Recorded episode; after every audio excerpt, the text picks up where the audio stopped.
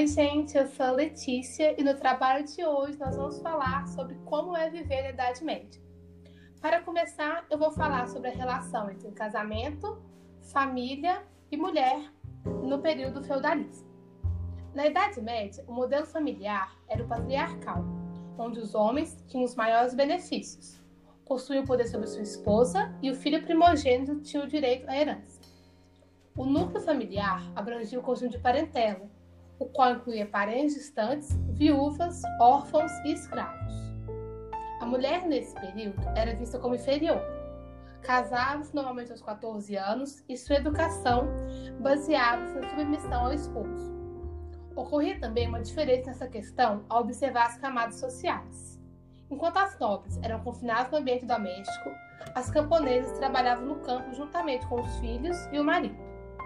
O casamento nessa época tinha como único objetivo a procriação, sendo este controlado pela igreja. Para se casar, virgens, pois isso garantia a pureza do sangue e a autenticidade da descendência. O adultério era visto de maneiras diferentes para cada um dos sexos. Enquanto o homem podia ter diversos amantes e até mesmo relações sexuais com escravas, as mulheres adúlteras eram penalizadas com a morte. E aí, você gostaria de ver na Idade Média?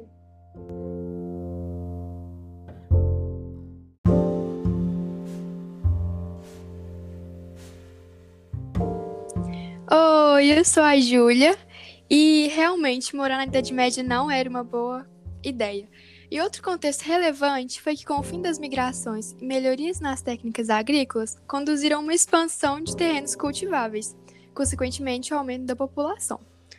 Contudo, no século XIV, atingiu o limite, não tendo mais capacidade para manter o equilíbrio da produção agrícola e do crescimento populacional.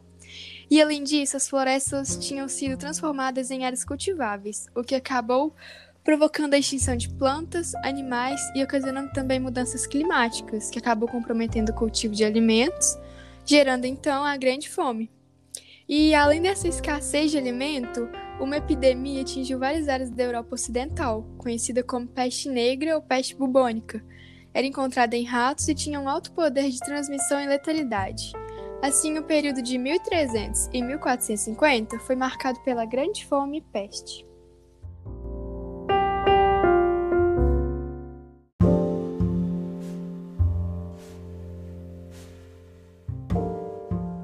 Oi, gente, meu nome é João Vitor e eu vou falar como a sociedade era dividida e como ela era. A sociedade feudal estava dividida em três estamentos, camadas sociais definidas conforme o desempenho de seus integrantes na sociedade. No século XI, o bispo Adalberon de Laon traduziu num poema a visão da igreja sobre a sociedade medieval, que era dividida entre os membros de três estamentos sociais, que era a nobreza, o clero e os servos. A nobreza estava no topo da hierarquia social, que estava o rei, que concentrava pouco poder político, que era dividido entre ele e os senhores feudais. A nobreza era proprietária de terras e também chamadas de senhores feudais. Este exercia poder absoluto em seus domínios, aplicava leis, concedia privilégios, administrava justiça e declarava a guerra e fazia a paz. O clero. A igreja se tornou a mais poderosa instituição feudal, pois era proprietária de vastas extensões de terra. Segundo ela, cada membro da sociedade tinha uma função a cumprir em sua passagem pela terra.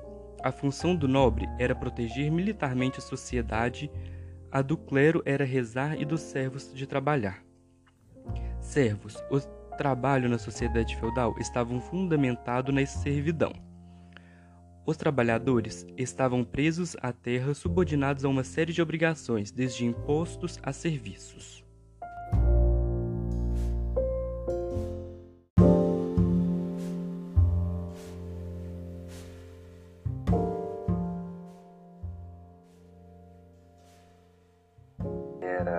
Eu vim falar do, da reserva senhorial manso servo e o manso comum feudalismo. A reserva senhorial é constituída por áreas cultiváveis, castelos, celeiros estábulos, moinhos e oficinas artesanais, onde se reserva toda a produção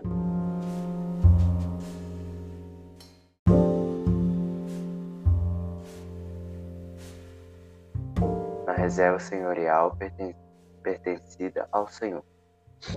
O manso céu é constituído pelo conjunto de terras cultivadas pelo, pelo céu. Essas terras garantem, garantem a sobrevivência deles, mas estes devem entregar parte da produção ao senhor feudal, pelo uso da propriedade. E no manso comum é, for, é formado por terras, tanto de uso dos servos, tanto de uso dos senhores feudais, como os pastos, os bosques e os terrenos baldios. Dessas terras comunais se retiram madeira, frutos e mel, frutos mel, e nelas se praticavam a caça para o sustento da população.